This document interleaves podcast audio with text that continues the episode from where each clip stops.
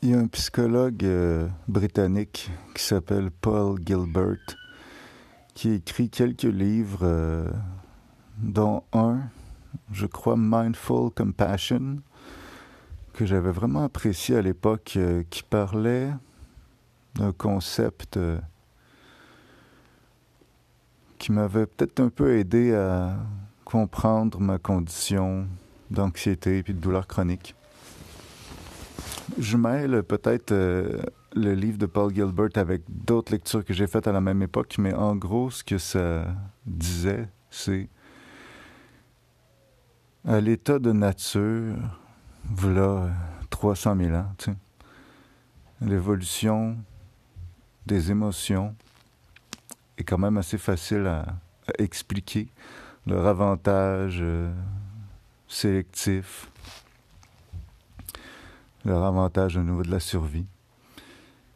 Et puis, ce serait tout à fait possible que dans une population, il y ait des variations entre le niveau de, sensibilité des individus, puis ce soit avantageux pour cette population-là.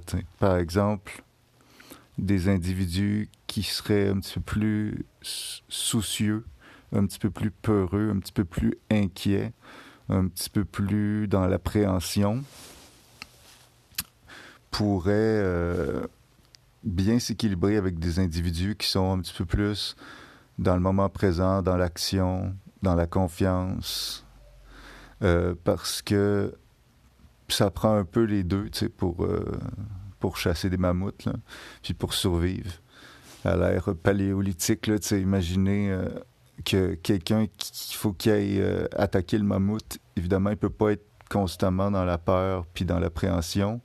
Il doit être capable d'être dans l'action puis, puis dans la confiance.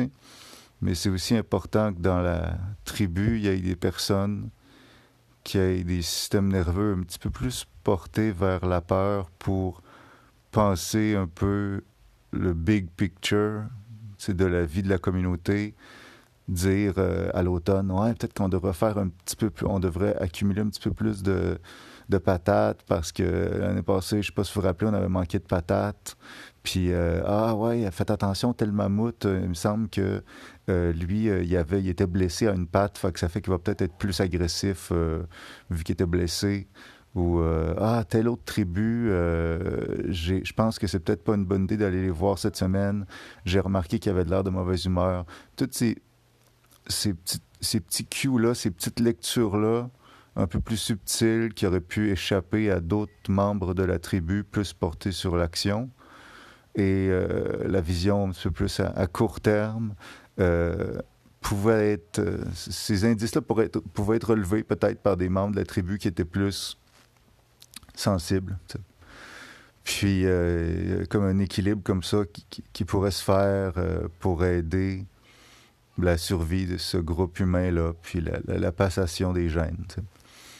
Euh, cela dit, ces individus-là, un peu plus sensibles, un peu plus euh, apeurés, un peu plus inquiets, euh, à l'époque, peut-être réussissaient à vivre la plupart du temps à peu près heureux parce que la quantité d'éléments par rapport auxquels ils étaient inquiets était finie. Pas finie dans le sens terminé, mais dans le sens non infini.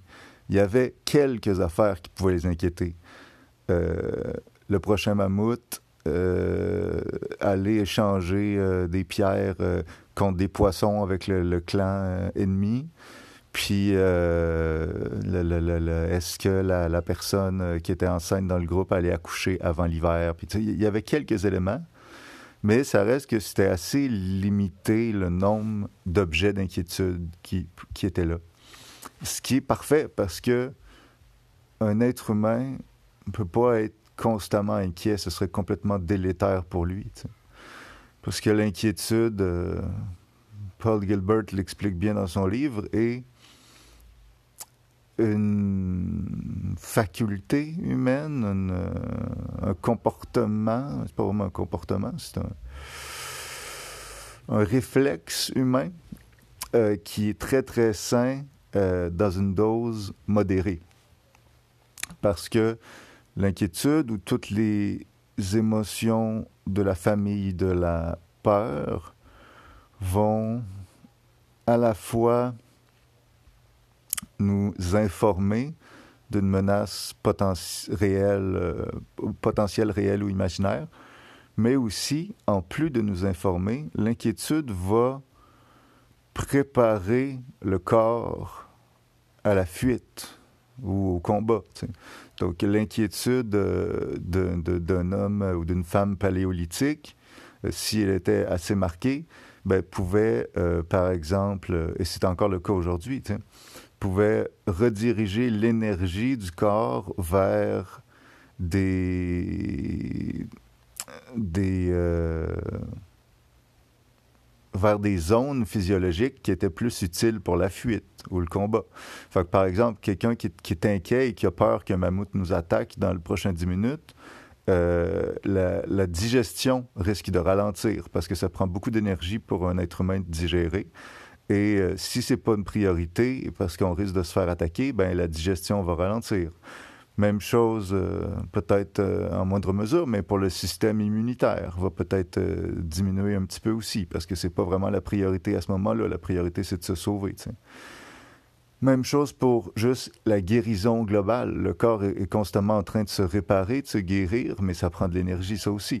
Et dans un cas où peut-être qu'il va falloir se sauver rapidement d'un léopard qui arrive ou je sais pas quoi, le fait de, se guérir, euh, le, pancréas, le système nerveux ou je sais pas quoi, c'est peut-être pas la priorité.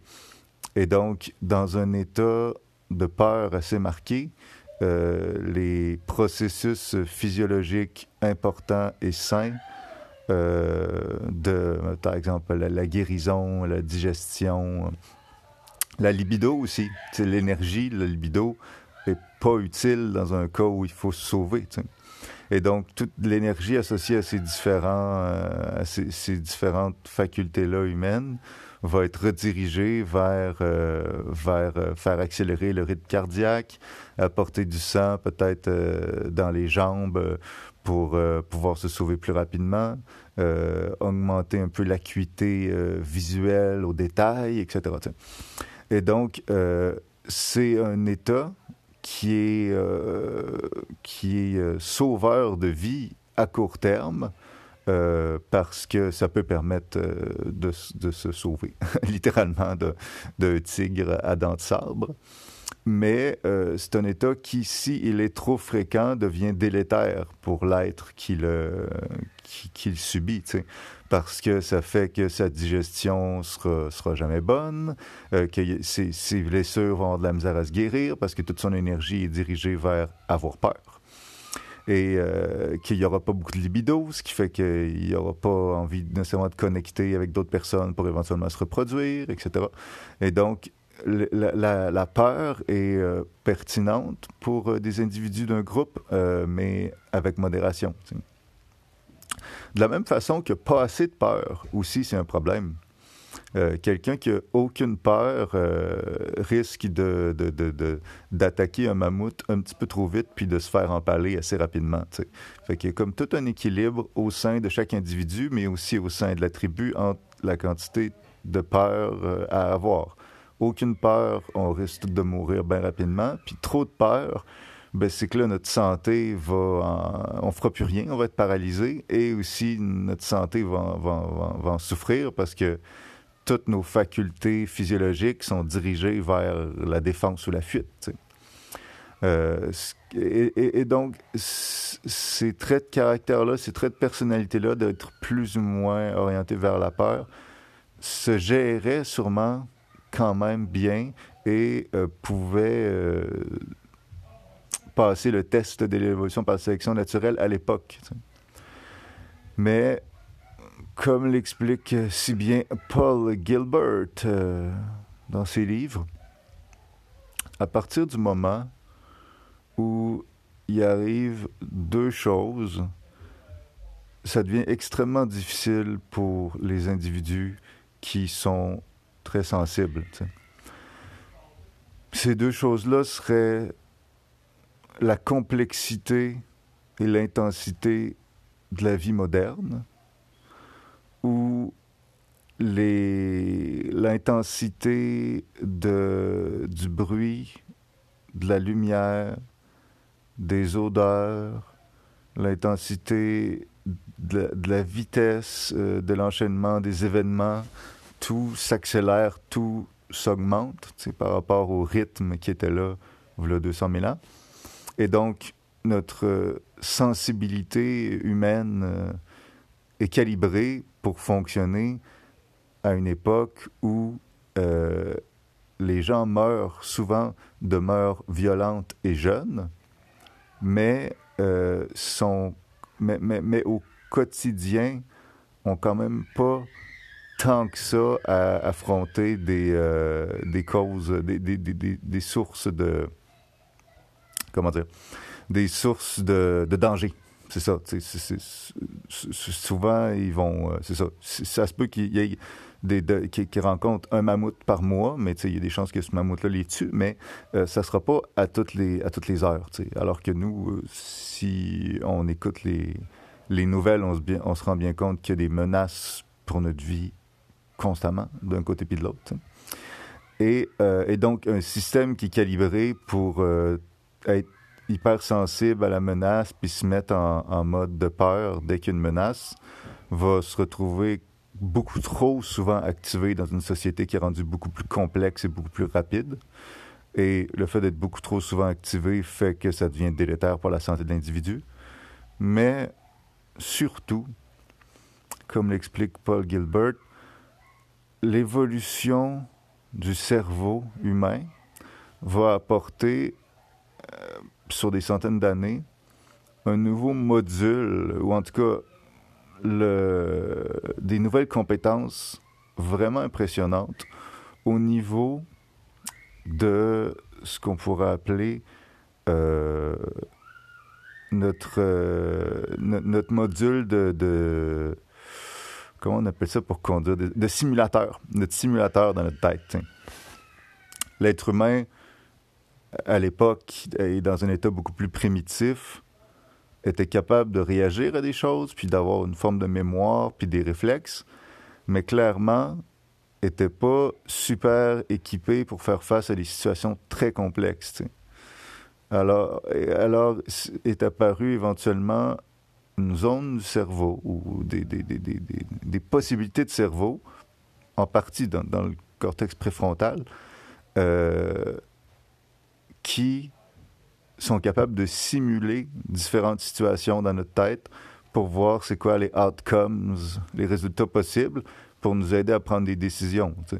Fait qu'on est capable de dire, OK, si je vais parler à la tribu ennemie puis je leur propose telle chose, qu'est-ce qui risque d'arriver, considérant que la dernière fois, il est arrivé telle, telle, telle chose?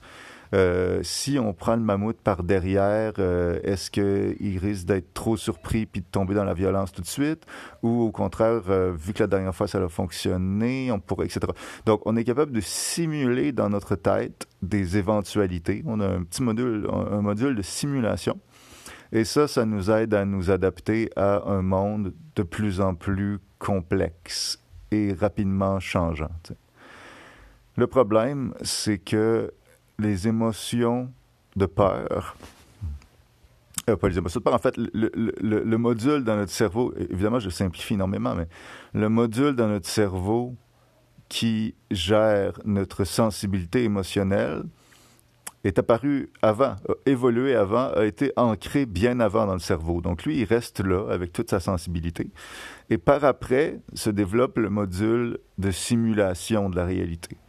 Et le fait est que cette simulation-là de la réalité étant apparue par après, le module émotionnel n'est pas nécessairement pensé pour fonctionner tant que ça avec le module de simulation de la réalité. Et ça pourrait créer un byproduct. J'ai de la misère à trouver un équivalent français pour ça, comme un genre d'effet secondaire ou une, euh, une euh, collatérale, genre d'effet évolutionnaire collatéral, que le, module euh, émotionnel va réagir aux, données qui, qui sont dans le simulateur. Le fait qu'on peut avoir peur si on voit un vrai mammouth, mais on peut aussi avoir peur si on imagine un mammouth. Et cette émotion de peur-là va même avoir des conséquences physiologiques. De la même façon, si on imagine un citron, eh bien, on va se mettre à saliver. Est-ce que c'est quelque chose qui était est-ce que c'est quelque chose qui est un avantage sélectif au niveau évolutionnaire qu'on puisse réagir émotionnellement à, des simulations de notre cerveau, à l'imagination, dans le fond? Ou c'est un, effet collatéral de l'évolution de notre imagination qui est pas pas pas positif, mais vu que l'imagination en tant que telle est tellement importante, ben l'effet collatéral est compensé par l'importance de l'imagination, puis c'est resté là. Dans tous les cas, ça fait que euh, on peut se retrouver facilement avec un système émotionnel dans surtout la zone qui gère les émotions de tristesse, de peur, de colère, mais entre autres de peur, qui va réagir non seulement aux menaces perçues dans l'environnement, qui sont beaucoup plus fréquentes que la fréquence pour laquelle ils ont été conçus, parce que notre société moderne est beaucoup plus complexe et on a accès à beaucoup plus d'informations et de connaissances sur ce qui se passe partout, donc beaucoup plus de formes de menaces. Notre système émotionnel va réagir à ça, mais va réagir aussi à toutes les menaces imaginées, imaginaires, réelles ou non, mais dans tous les cas imaginées, euh, qu'on peut créer dans notre tête.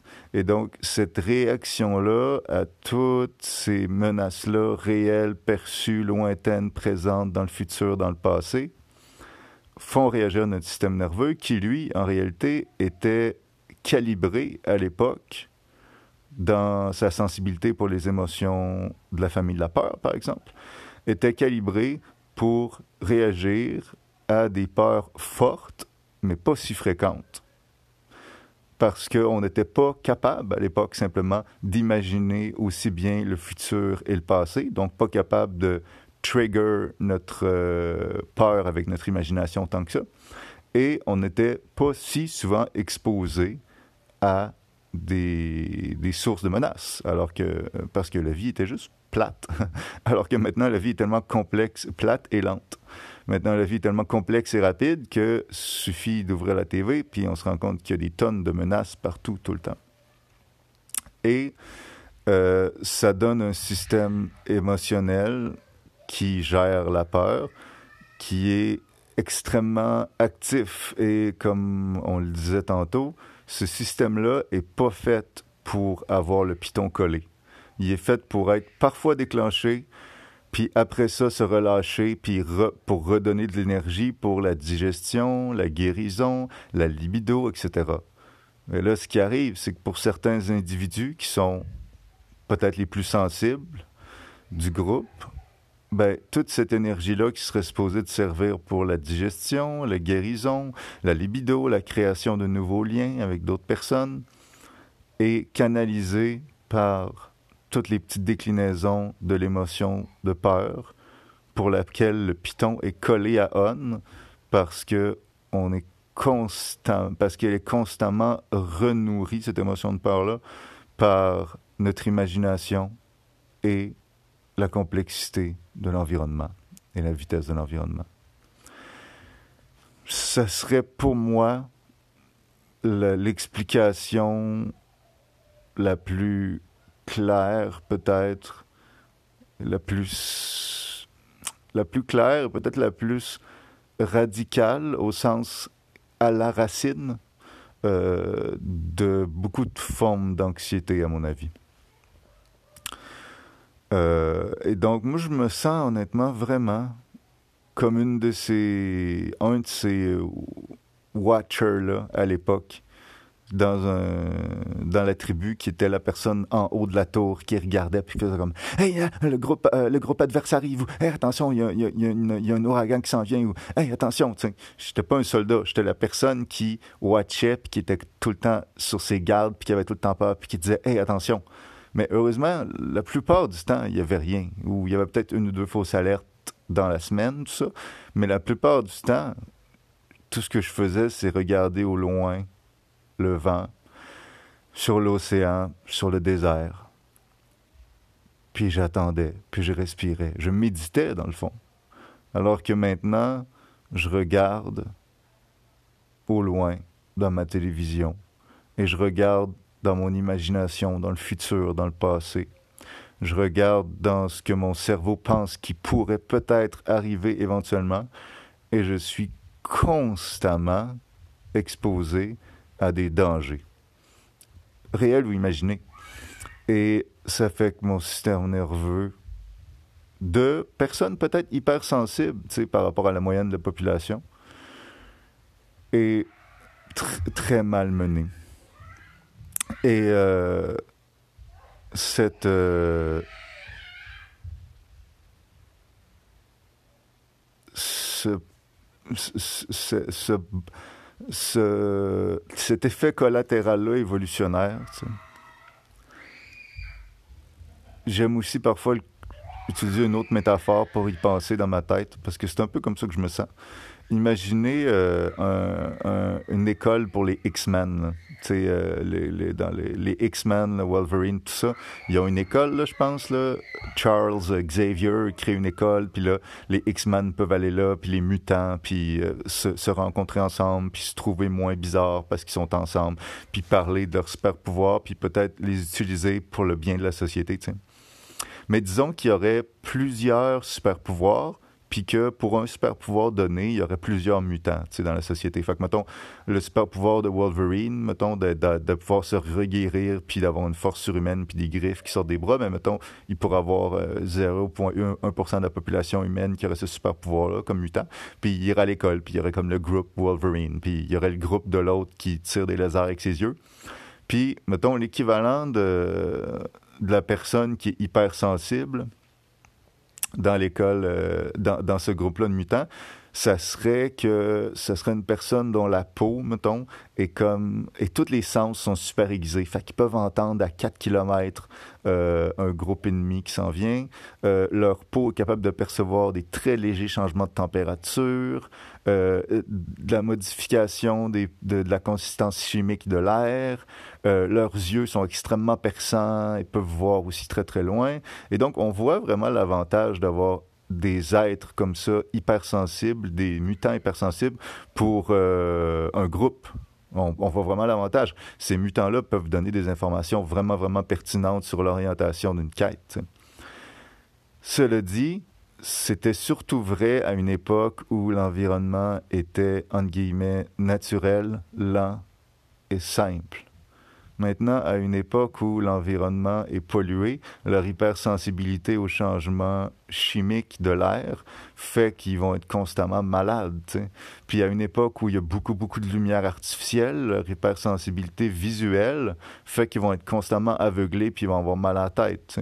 Puis à une époque où il y a beaucoup, beaucoup de bruit, d'avions, d'auto, euh, d'explosions de bombes nucléaires, leur hypersensibilité auditive va, leur, va constamment leur donner mal aux oreilles parce qu'ils vont être en train d'entendre des bruits de la modernité d'un bord puis de l'autre. Et donc leur hypersensibilité qui était bien calibrée pour avoir le temps de se reposer puis de rembarquer dans l'action à une certaine époque, et maintenant, avec le monde moderne, très mal calibré. Donc, ils sont hypersensibles. Et donc, on imagine que ces mutants-là, euh, pour pouvoir aider le groupe, devraient euh, porter un genre de soute autour d'eux qui font juste diminuer toute leur sensibilité.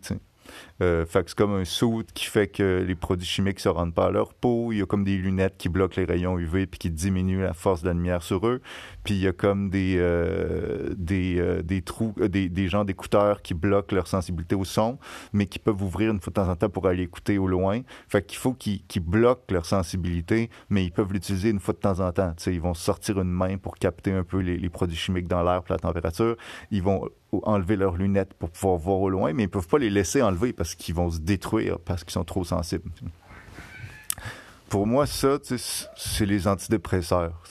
Tout, tout, ce soute-là qui bloque la sensation pour permettre de fonctionner dans le monde moderne, c'est mes antidépresseurs. T'sais, les antidépresseurs puis les antidouleurs que je prends au quotidien me gardent dans une sorte d'état d'analgésie, d'hyposensibilité. De, en fait, pas vrai diminue ma sensibilité, ce qui la ramène à un niveau plus fonctionnel. Mais encore là, limite d'être non fonctionnel par moment. Mais, euh, puis mettons qu'on prend. Et donc, j'ai l'impression d'être un de ces mutants-là qui, à une certaine époque, aurait pu aider, mais maintenant va rester dans son soute, dans le sous-sol du manoir des mutants, parce que il est juste tellement fatigué de gérer l'input sensoriel et la complexité cognitive de la société moderne pour lequel sa sensibilité émotionnelle n'est pas du tout adaptée. J'ai vraiment l'impression d'être ce mutant-là. Et si on lâche encore cette métaphore-là de mutant, pour moi, c'est ça. Les antidépresseurs, c'est cette capacité-là à dim down, à ajuster à la baisse la sensibilité de mon système nerveux. Pour ne pas avoir constamment peur. Parce que sans antidépresseurs, j'ai tellement peur. Je, je le dirais pas comme c'est rare que j'utilise ces mots-là. J'ai peur. Mais je pense que concrètement, c'est souvent ça qui se passe. C'est plein de sortes de peurs que mon cerveau est capable d'aller percevoir de mort puis de l'autre. Je me rappelle quand j'étais petit, ma mère, un jour, était contente de m'apporter un livre sur l'hypersensibilité. Euh, elle m'a répété quelques fois après, moi je me rappelle plus, qu'elle m'avait apporté ce livre-là, puis je me rappelle du titre encore, Ces gens qui ont peur d'avoir peur. Et ce livre-là, dont moi je me rappelle plus, elle m'en aurait lu des chapitres et elle dit qu'elle se rappelle d'un moment où elle m'a lu une phrase, puis là, elle m'a regardé, puis moi j'ai souri parce que je me serais retrouvé dans la phrase. Je me rappelle rien de ça, mais ma mère m'en a reparlé quand même sporadiquement à travers les années de mon hypersensibilité. Puis j'avais souvent tendance à dire ouais, peut-être que je le suis, mais oui, tout le monde est un peu hypersensible. Puis j'aime pas ces étiquettes-là parce que je considère que l'hypersensibilité, c'est vrai que la sensibilité humaine peut varier d'individu en individu, tu sais, mais c'est beaucoup plus subtil que dire je suis hypersensible ou je suis pas hypersensible parce que j'imagine que la, la sensibilité doit varier euh, tout dépendant de sur plein de facettes chez un individu quelqu'un peut être hypersensible olfactivement euh, ou avoir euh, cognitivement une tendance euh, à, la rumination puis à l'anticipation, tout ça, mais pas être hypersensible, par exemple, au niveau de la température, pouvoir tolérer des froids assez élevés, pas être hypersensible au niveau du son, pouvoir tolérer des bruits assez élevés, etc. Donc, j'aime pas trop. Puis, ça doit pouvoir varier cette sensibilité-là au niveau, au cours de la vie d'un individu. sais. Fait que j'aimais pas le terme hypersensible qui me semblait un peu trop simplifié. Mais plus j'y pense, plus j'ai l'impression que c'est quand même vrai que en moyenne statistique et toute chose égale par ailleurs, il doit sûrement avoir des individus qui sont plus sensibles au niveau de leur input sensoriel, au niveau de leur du niveau au niveau de leur tendance naturelle à générer des scénarios d'anticipation ou de rumination. Puis j'ai vraiment l'impression d'être un de ces individus-là. Puis j'ai vraiment l'impression que c'est en grande partie à cause de ce trait-là de ma personne que ma vie est si difficile. Il y a, honnêtement, il y a presque aucune journée qui passe sans que je pense à la mort pendant la journée. Pas au fait que je veux me tuer, pas à la façon dont je vais me tuer non plus, pas du tout, j'ai pas envie de mourir mais juste la peur de la mort. Puis de me dire que, ah, fuck, euh, cette journée-là me rapproche d'un pas de plus de la mort, puis je l'ai peut-être en partie gaspillé parce que je suis resté couché, parce que j'avais peur, parce que j'avais mal. D'ailleurs, la douleur chronique, clairement, pas besoin d'être un scientifique pour se rendre compte que quelqu'un qui serait plutôt hypersensible va sûrement avoir plus de propension à développer une douleur chronique. La sensibilité à la douleur, It's a thing. Puis, ça m'étonnerait pas du tout qu'il y ait une fréquence élevée de comorbidité entre la douleur chronique puis l'anxiété chronique. Puis, ah, ça ne se passe à peu près pas une journée sans que mon cerveau pense automatiquement à la mort, sans que mon cerveau pense au fait que l'être humain est en train d'épuiser la planète de ses ressources. Puis moi, je suis là à regarder ça, à observer ça, à prendre part à ça, à cette destruction-là. De, de manière pas complètement dissemblable d'ailleurs avec la, avec la façon dont certains euh, Allemands à l'époque observaient un génocide, puis faisaient comme Ah, ouais, hein, ça serait cool hein, de peut-être pas euh, tuer tous les Juifs, mais en même temps, je suis fatigué, je vais jamais me reposer. Puis là, moi, je vais me reposer. J'ai cette culpabilité-là de celui qui regarde sans agir plus, sans encore avoir réussi à être euh, vegan, sans encore avoir réussi à m'activer en termes d'implication citoyenne au niveau que je voudrais, sans avoir réussi à contacter des personnes pour leur parler de réduction d'émissions de gaz à effet de serre, etc., sans avoir réussi à aller plus dans des conférences, des manifestations. J'ai l'impression d'être un mutant qui observe la destruction du monde dans le fond du, euh, de l'école de mutants, puis qui est calissement rien capable de faire, à part de, de souffrir puis se sentir mal de ne pas prendre part à l'action, alors que d'autres mutants, eux autres, sont en train d'aller se battre pour le bien commun. Puis je me sens vraiment mal par rapport à ça. J'ai beaucoup de culpabilité par rapport à ça, puis j'ai une bonne partie de ma vie au quotidien, au quotidien qui est passée dans cette impuissance-là. Et j'observe ma digestion qui est vraiment pas top, ma qualité de sommeil qui est vraiment pas top, mon bien-être physique qui est pas si mal étant donné que je prends beaucoup de médicaments, mais qui, si je prenais pas beaucoup de médicaments, serait extrêmement désagréable au niveau de la douleur j'observe tout ça, puis je me dis, ouais, c'est sûr que d'avoir un esprit qui est souvent, souvent dans l'anticipation, la rumination, la peur du regard des autres, de ne pas avoir fait assez pour l'environnement, pour la justice sociale, ça ne doit pas aider ma santé. Et je suis triste de ça. J'aimerais ça être moins sensible. J'aimerais ça être moins dur avec moi-même. J'aimerais ça que mon cerveau soit plus capable de s'orienter vers le moment présent. Vous avez peut-être déjà entendu l'expression canari dans la mine, qui était liée au, aux canaris que les anciens mineurs dans les mines de charbon apportaient dans une petite cage parce que les canaris ont des petits poumons, ont des petites santé fragiles. Puis quand le canari arrête de chanter, c'est sûrement parce qu'il est mort ou en tout cas qu'il va pas bien.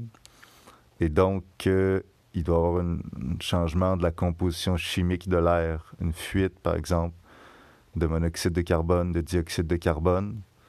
Et puisque le canari est plus fragile, il va péter aux frettes avant que les mineurs aient des problèmes. Fait que les mineurs vont avoir le temps de sortir avant qu'eux-mêmes aient empoisonnés.